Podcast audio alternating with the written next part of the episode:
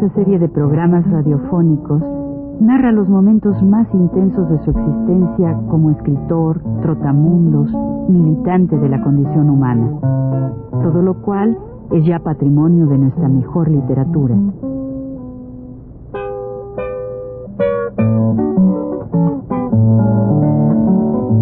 Con ustedes, Juan de la Cabada.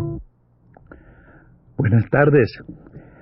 Vamos a continuar esta serie con los episodios de la liga o en la liga, digamos, de escritores y artistas revolucionarios, o sea. Todavía es la época en que soy presidente, todavía, todavía. Me van a faltar unos cuantos mesecitos. En ese tiempo ya la LEAR está cumpliendo su tercera etapa. Digamos que ya tenemos periódicos, sale más o menos regularmente, el frente a frente. Ya las secciones son la sección de, de artes plásticas, la sección de ciencias se empieza a organizar ya también, hay la, la sección de pedagogía, la, sección de literatura y está incipiente la sección de teatro y un poquito la sección de danza, muy poco, pero ya está haciéndose algo en ese día, en ese tiempo. Y pues queríamos también hacer alguna cosa en el cine, dentro del cine, pero queríamos teatro y cine iba junto, pero empezamos primero por, y sobre todo Gamboa que trabajó, como digo, mucho en esas épocas, Empezamos primero por una cosa que ahora le llaman cineclub. Nosotros traíamos esas películas de las más viejas, aquellas muy bonitas de mariposas y de rositas y de esas cosas. Y la gente realmente gozaba mucho, disfrutaba mucho de este espectáculo. Independientemente de que promovíamos también en cierta forma, pues ayudábamos a la promoción del, cine de Einstein, que entonces era, ustedes saben, era un cine que marcaba una época y la marcó desde luego dentro del, dentro la, dentro del arte cinematográfico.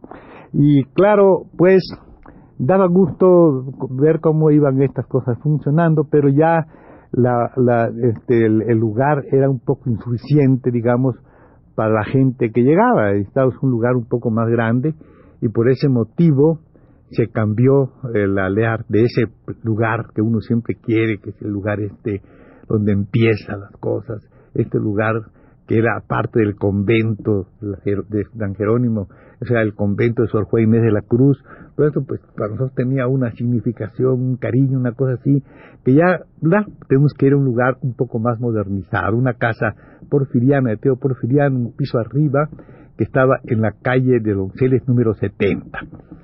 Bueno, nos cambiamos allí como es natural, era más, había más espacio, era la modernización, una sala ya grande, claro. Ahí tenía su despacho un amigo nuestro que fue miembro de la LEAR mucho tiempo y que lo voy a saludar aquí con mucho cariño porque vive aún, claro, y habla con muchos años. Se llama Nicolás Pizarro Suárez. Este estaba también allí trabajaba con nosotros un, un muchacho este que este Raúl este, Hostos, este, y otros más, otras personas más, ¿no? Y claro, pues eh, allí en ese lugar, en los 70, yo recuerdo así y creo que también debe ser algo que les debe interesar a ustedes saber que teníamos nosotros un los grupos de defensa verdadera, pero defensa física, contra los dorados. Y hacíamos guardias en las noches. Y no era nada, nada, nada del otro mundo ver a nuestro querido Emilio Abreu Gómez, chaparrito como era él, tan decente como era él, que tenía su pistola, si acaso llegaban los dorados, su pistola de esas, de esas de, metralleta, esa que tienen este, cuidando en lo, que lo en la noche, porque nunca se aparecieron. Y si hubieran aparecido, probablemente hubieran llevado una gran sorpresa de que algunas personas de esta, de esta, de esta, yo creo que el tiempo hace todo, ¿no les parece? En ese tiempo el fervor, una serie de cosas puede hacer que en la defensa entren este, gentes que, como ustedes saben, acaban de tomar una pistola en sus manos, ¿verdad? Y pueden ir a la defensa. Allí se hacían las guardias. testimonio de estos digo, por ejemplo, pues en Pizarro Suárez, que tenía su despacho allí, por cierto, en el mismo lugar, tenía su despacho de abogado, en el mismo lugar que donde estaba la lea, y era miembro de ella. Bueno, nosotros en ese tiempo tuvimos cierto, adquirimos cierta notoriedad. La verdad es que en ese tiempo, cierta notoriedad, y tuvimos mucha, mucha amistad con un tipo de mujer que llegaba mucho a México en la época de la depresión, que llegaban mucho aquí unas muchachas norteamericanas, muchísimas, ¿verdad? Puedo decir muchos nombres, y algunas de ellas tienen aquí hasta familia, ¿verdad? ¿Verdad? Rosa, por ejemplo, la madre de, de, de, Emilia, y Emilia Gamboa es la esposa de Arau, pues la madre es Rosa, era es norteamericana. Vivía aquí entonces, estaba en ese tiempo, pues una que y, trabajó mucho, hizo una cosa, el Mexican Powers, hizo el primer, la primera, ella contribuyó, claro, y, y todo, fue editora, en ese tiempo la primera obra de Golubio Posada que prologó Diego Rivera, ¿verdad? También es importante. Este, se llamaba Pacatur, hizo varios libros de cosas de investigación, a su manera, como es natural, pero era una cosa muy, muy, muy, muy digamos, que todas esta, estas ediciones fueron muy decorosas y muy buenas ediciones, ¿no? Ustedes las pueden ver todavía. Y claro, estaba ella, estaba esta Almarrit, ustedes se acordaron de Almarrit, ¿verdad? Y vivía, iba mucho a la Lear, es decir, nosotros hacíamos los festivales. Y llegaban esos festivales, pues, decimos, pues este, Marion Greenwood, es una de las que pintó el, el, este, este mercado que se llama el mercado de Largo Rodríguez, su hermana Grace Greenwood, ¿verdad? Y toda esta, todas estas muchachas, eh, Gamboa, Susana, la, la esposa de, de, Fernando, fue mujer de Fernando, este, una muchacha June Claire, pintora, bueno, toda esta gente, estas muchachas maravillosas, preciosas, yo digo a veces que tenían el, el, de profesión mexicana, eran casi todas tenían una, una devoción por México importante y, eran revolucionarios, eran muchachos que estaban, claro, en contra del fascismo, en contra del nazismo, con todas esas cosas. Y las grandes fiestas que hacíamos nosotros allí de bailes para allegarnos dinero, eran, muchas de ellas al lado de las pintoras mexicanas, digamos, de, de Marisquer, de iban ellas también, entonces hay una confraternidad de esta, de esta, de esta, esta, juventud. Y casi muchos, muchos de ellos casaron con norteamericanas. Raúl Martínez Soto casó con una de ellas, Carlos, Carlos Leduc, el padre de Paul, él casó con otra norteamericana, y puedo decir 10, 20 nombres de los, de los compañeros nuestros, ¿verdad?, que se casaron con ellos.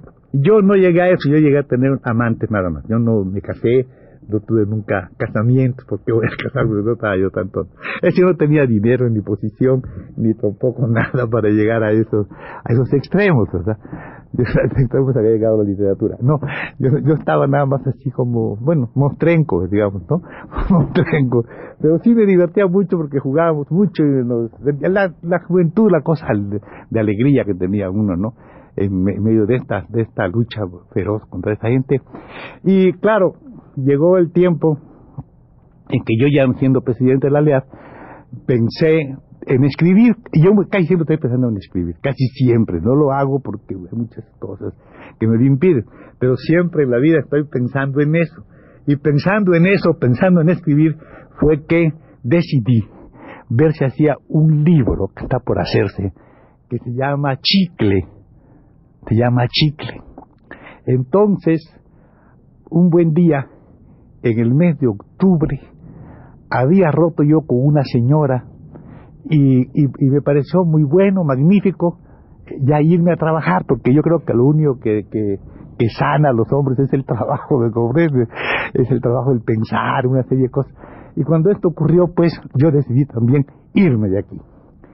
Y pues no fue muy difícil, inmediatamente me, algún amigo mío me dijo, sí hombre, ¿cómo no puedes ir allí como para, la, vas a como, ¿qué te parece si tú vas allá hacer una investigación sobre bibliotecas ambulantes? Yo pensé que era bueno, y sí, en los ríos aquellos podría llevarte pues estas, estas botes, ¿no? Con libros y traer y todo eso. Me pareció muy interesante hacer ese trabajo.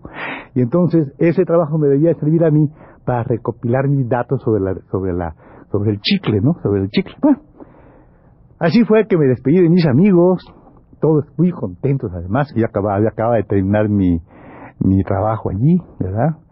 Muy contentos además de que hiciera el viaje. Y, y me fui.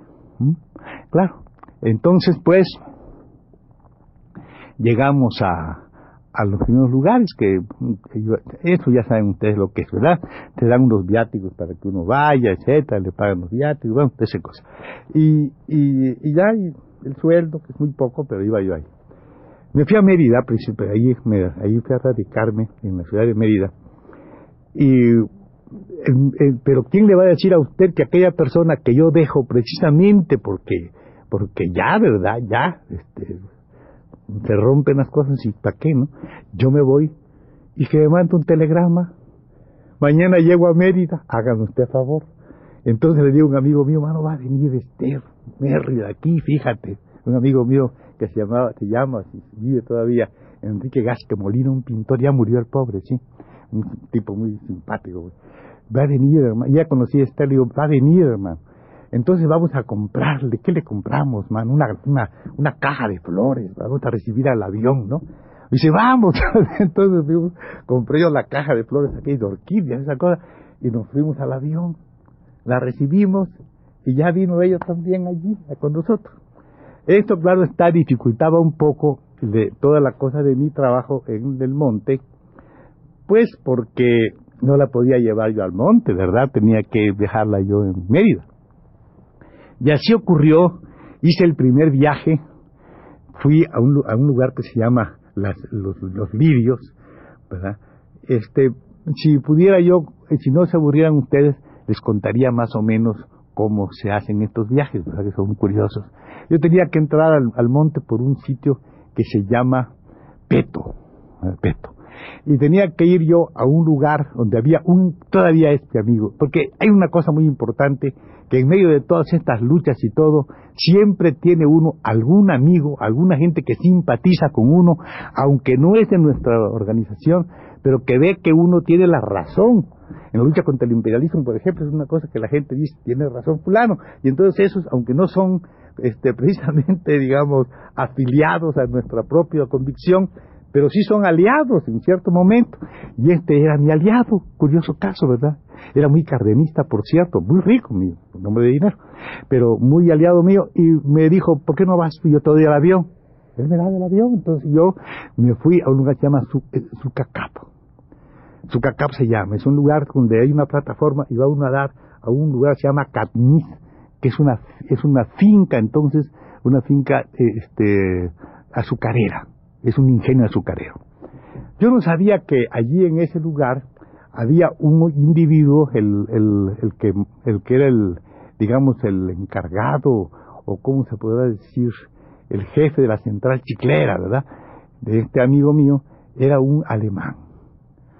Un alemán que se llamaba Walter Fennick. Walter Fennick. Bueno, este cuate era, ¿verdad? Alto él, así. Llegamos allá y se va a una plataforma. Íbamos con, con, la gente que va a llevar el pan a la finca, se llama Santa Rosa, donde, donde está el campo aéreo.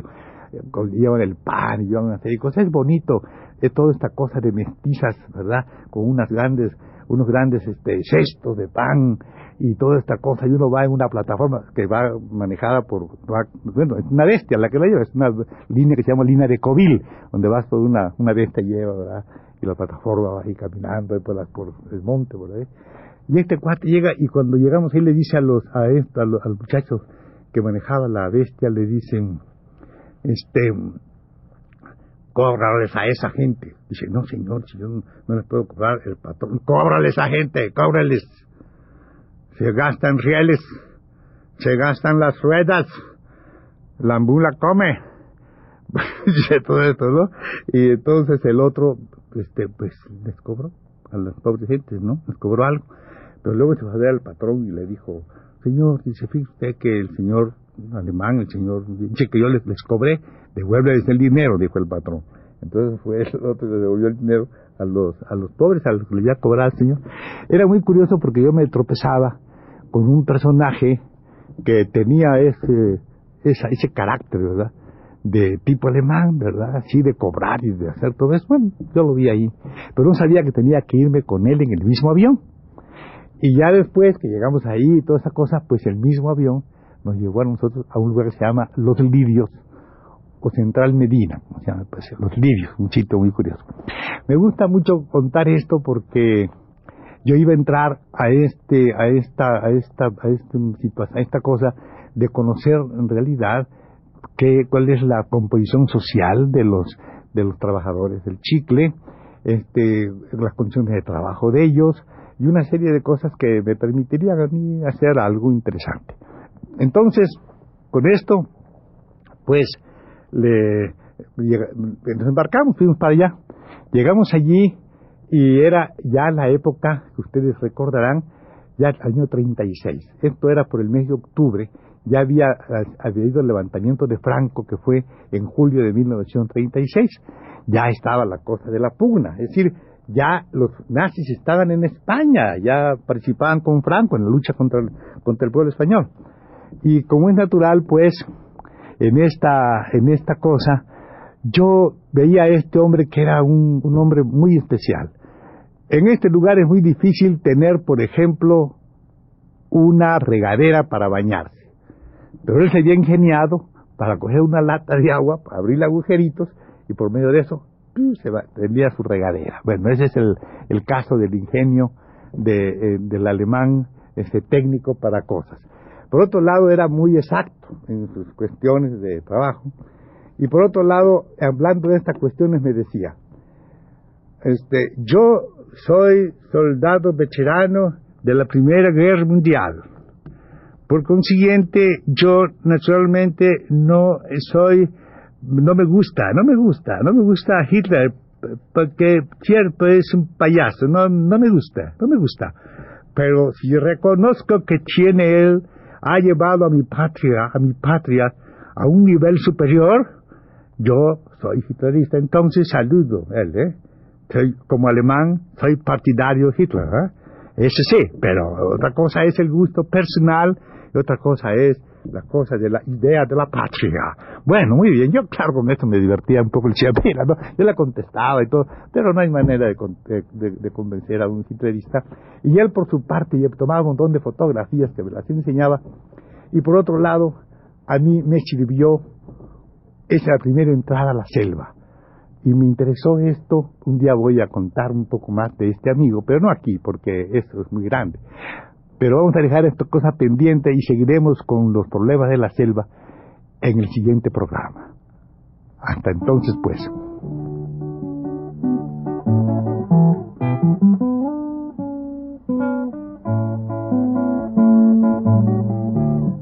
Radio Universidad presentó Recuento Vivo.